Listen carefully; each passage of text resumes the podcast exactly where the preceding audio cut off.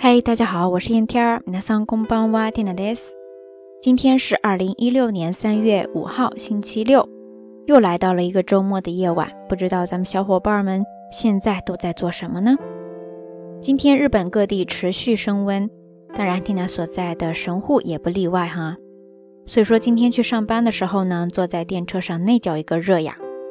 但是环视四周呢，发现大家穿的这个衣服真的是各种各样的。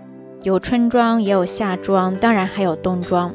红多巴拉巴拉 this，所以说这也让我想到了今天要跟大家分享的这个单词，就是 koromogai，koromogai，koromogai ですね。汉字写作衣服的衣，再加上一个替换的 t，e t ですね。说到这儿，不知道大家有没有猜到这个单词是什么意思呢 ？k o r o m o g a i 它的意思呢就是更衣、换衣服的意思啦。但是呢，它主要还是指那种根据季节、气候的变换而做出相应的更换衣服的行为。不知道咱们瞎聊听友是不是对自己的衣橱已经进行了一番整理、大更换了呢？それでは皆さん、コロモガイはもうしましたか？ 当然，说到 kolomogai 这个单词呢，它里边还有一个小小的单词比较好玩，在这里一并介绍给大家，就是 kolomo，kolomo，kolomo ですね。汉字写作衣服的衣，所以说大家应该也能猜到哈。第一个，它的意思就是指衣服了，但是另外它还有别的比较好玩的意思。首先，它可以特指那种僧人所穿的法衣袈裟。 而另外一个意思呢，比较远一点哈，它是指那种油炸食品、点心等的面衣、糖衣 （kolomo des n。所以说，就有这样一种食品叫做 kolomo age，kolomo age，kolomo age des n。它就是指那种烹饪时在材料表面裹上面衣的油炸食品 kolomo age des n。不知道咱们瞎聊听友平时喜不喜欢吃这一类的 kolomo age？果衣油炸食品呢？欢迎跟 Tina 分享哈。OK，咱们这一期的道晚安呢，暂时就先说到这儿吧。在这里还是要祝大家能够度过一个愉快的周末。